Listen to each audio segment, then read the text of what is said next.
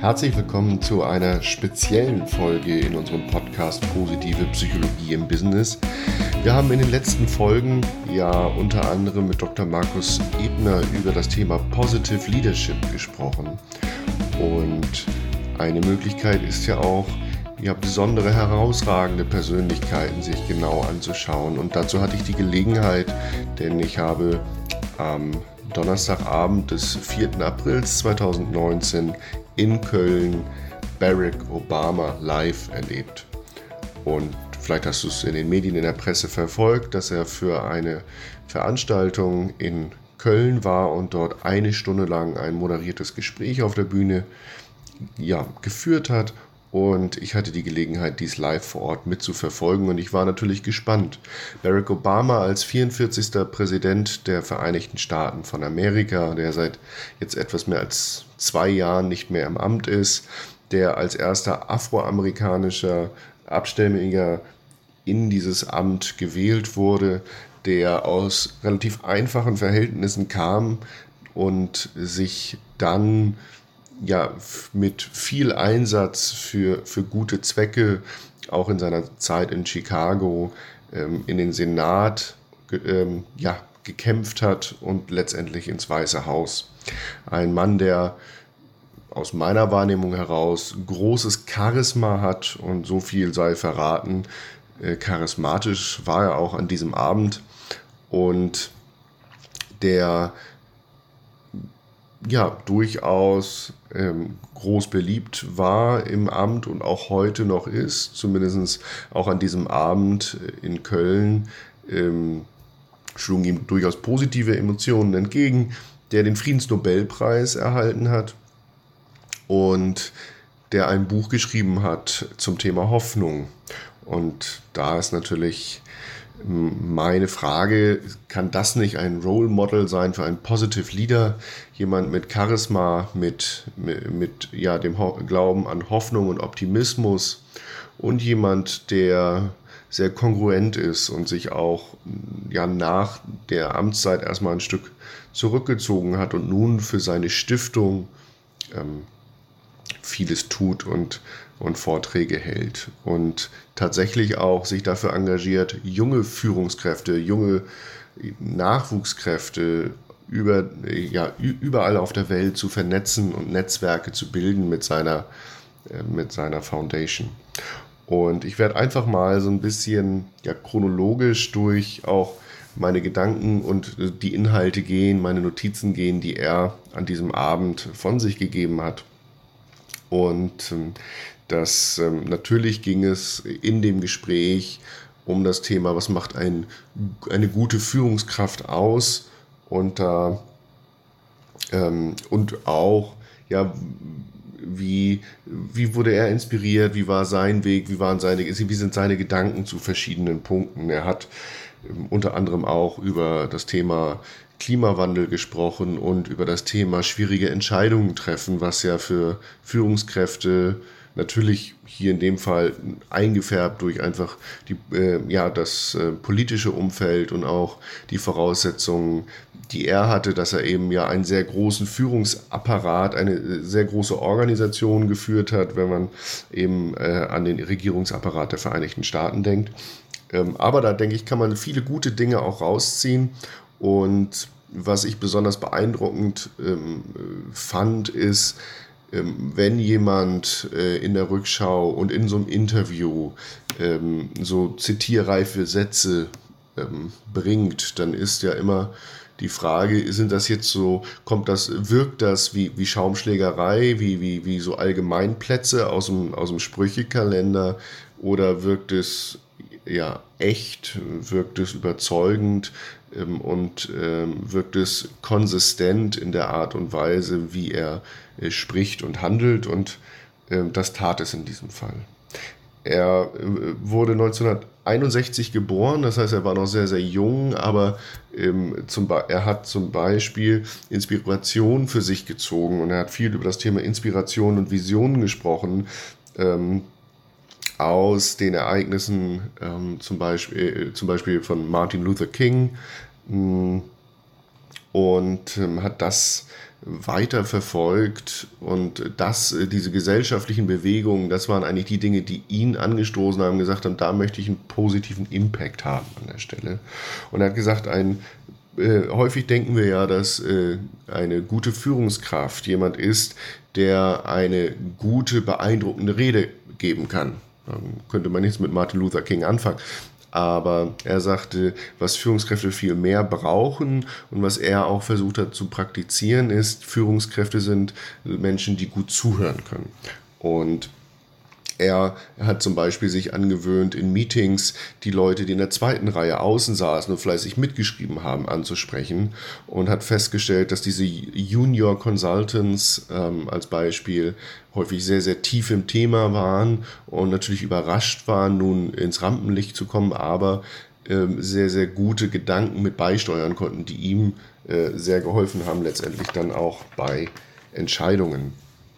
Und ähm, gerade das Thema Entscheidungen sprach er an. Er sagte, äh, du musst dir bewusst sein, ähm, dass es eine Menge auch, auch Entscheidungsverzerrungen gibt. Also das Thema, ähm, das wir aus der Psychologie kennen, das Thema Unconscious Bias hm, klingt hier an und ähm, du hast zwar eine Menge Macht, aber du, du, wie weit kannst du in die Themen einsteigen? Ähm, er sagte, ähm, es ist letztendlich immer eine Entscheidung unter Unsicherheit und Entscheidungen, die ganz oben bei der obersten Führungskraft landen. Hm, da war klar, hm, das sind immer Entscheidungen, wo irgendjemand anderes gesagt hat, das kann ich nicht entscheiden. Also wenn es eine gute, einfache Lösung gäbe, dann wäre das Thema schon vom Tisch, dann wäre das gar nicht bei ihm gelandet, sondern das waren immer Entscheidungen, wo er sagte, okay, keine Ahnung, wie wir es machen, gib das mal an Präsidenten. Und da hat er dann irgendwann angefangen, Entscheidungen ähm, natürlich äh, zu fällen, indem er versucht hat, möglichst viele Perspektiven mit einzubeziehen und sich äh, möglichst gut in das Thema einzuarbeiten. Aber es blieben Entscheidungen unter Unsicherheit und manchmal, sagt er, entscheidest du dann nach Wahrscheinlichkeiten. Und wenn es dann eine 51-49 Entscheidung ist, äh, dann sagst du, okay, das ist good enough, das, das ähm, das Risiko ist es wert, wenn wir an die, an die Outcomes denken, an die positiven Auswirkungen.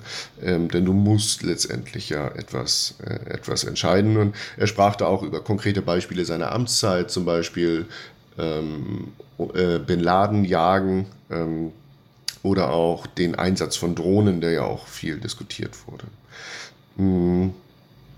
Und er sagt, äh, eigentlich zum Beispiel beim Thema äh, Drohnen, was, was äh, viel wichtiger ist und was er heute mit seiner Stiftung macht, ne? anstatt die Abwägung, was ist jetzt hilfreicher, ähm, Bodentruppen, Drohnen, es ist beides Krieg, ähm, hilfreicher wäre zum Beispiel den Menschen vor Ort Hoffnung geben und Bildung ermöglichen, damit sie sich nicht, nicht radikalisieren. Und da sprach er auch eben über Hoffnung. Und da klingt den ganzen Abend so ein Tenor durch von psychologischem Kapital, ähm, an das ich hier denke. Ähm, also Optimismus ähm, und Hoffnung und, und, Selbstwirksamkeit zum Beispiel als wichtige Faktoren, ähm, ja, die, die einen positiven Einfluss haben.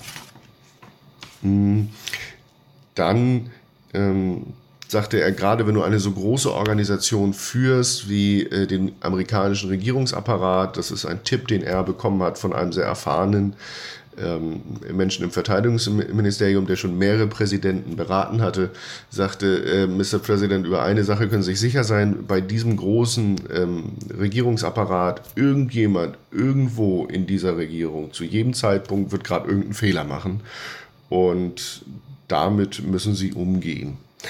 Und er sagte, gerade wenn du so eine große Organisation hast, dann suche dir Menschen in der Organisation, die deine Werte teilen und bilde darauf die Kultur.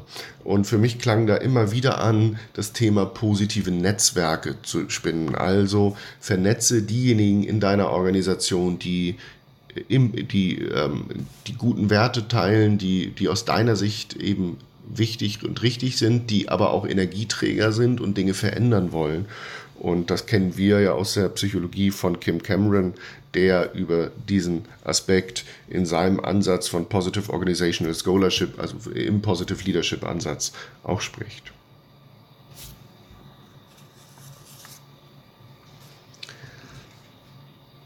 Dann hm, sagt er ein weiteres Beispiel, finde Schnittmengen zwischen deinem Wunsch, also deiner Sollvorstellung, wie die Welt oder etwas sein soll, und dem Ist, wie es gerade ist. Also aus meiner Sicht heraus, finde positive Ausnahmen und ähm, ja, kultiviere diese, äh, nutze sie, um die Welt in die gewünschte Richtung äh, zu bewegen.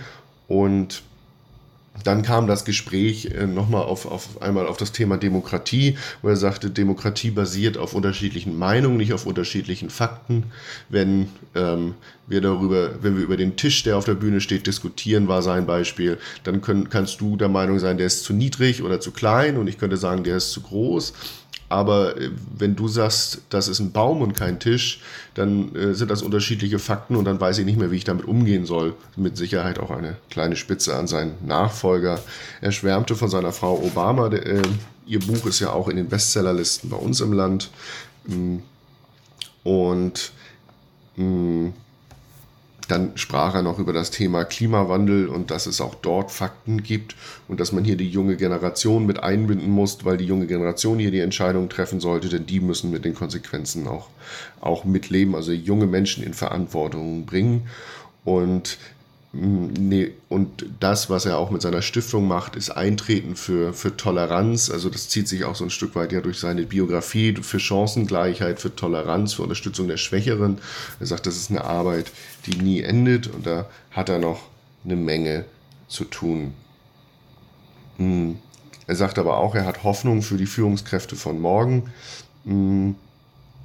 Und was sich da im Moment so ein Stück weit verändert oder was er im Moment vorherrschend sieht, ist, dass es ein, ein Kampf ist um ja, äh, zwischen zwei grundsätzlichen Ideen oder zwischen zwei grundsätzlichen Geschichten, die, die erzählt werden, zwei Narrativen, nämlich der einen Geschichte, ähm, die wir über die letzten Jahrzehnte gesehen haben, wie, die, wie Europa, wie die Welt äh, wieder zusammengewachsen ist nach den Weltkriegen, mh, wie wir freie Gesellschaften ähm, immer mehr erschaffen, wo ähm, egal in, in unseren westlichen Demokratien ja auch, auch äh, Minderheiten ähm, zu mehr Rechten kommen und dass es hier ein Zusammenwachsen und ein Aufblühen gibt.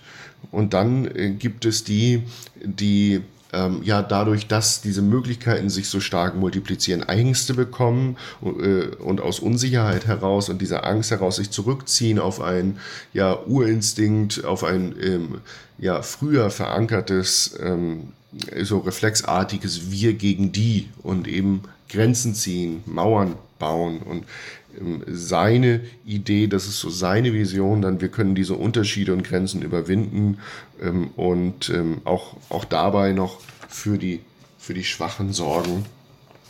Und ich kann nur abschließend sagen, ein beeindruckendes Gespräch, ein charismatischer Mann, ein, der sich betont auch auch locker gibt und im Gespräch auch über Alltägliches geplaudert hat und dadurch nahbar wird, mm, der, der wertschätzend zuhört und für mich damit als Fazit eindeutig ein Positive Leader und eine echte Inspiration.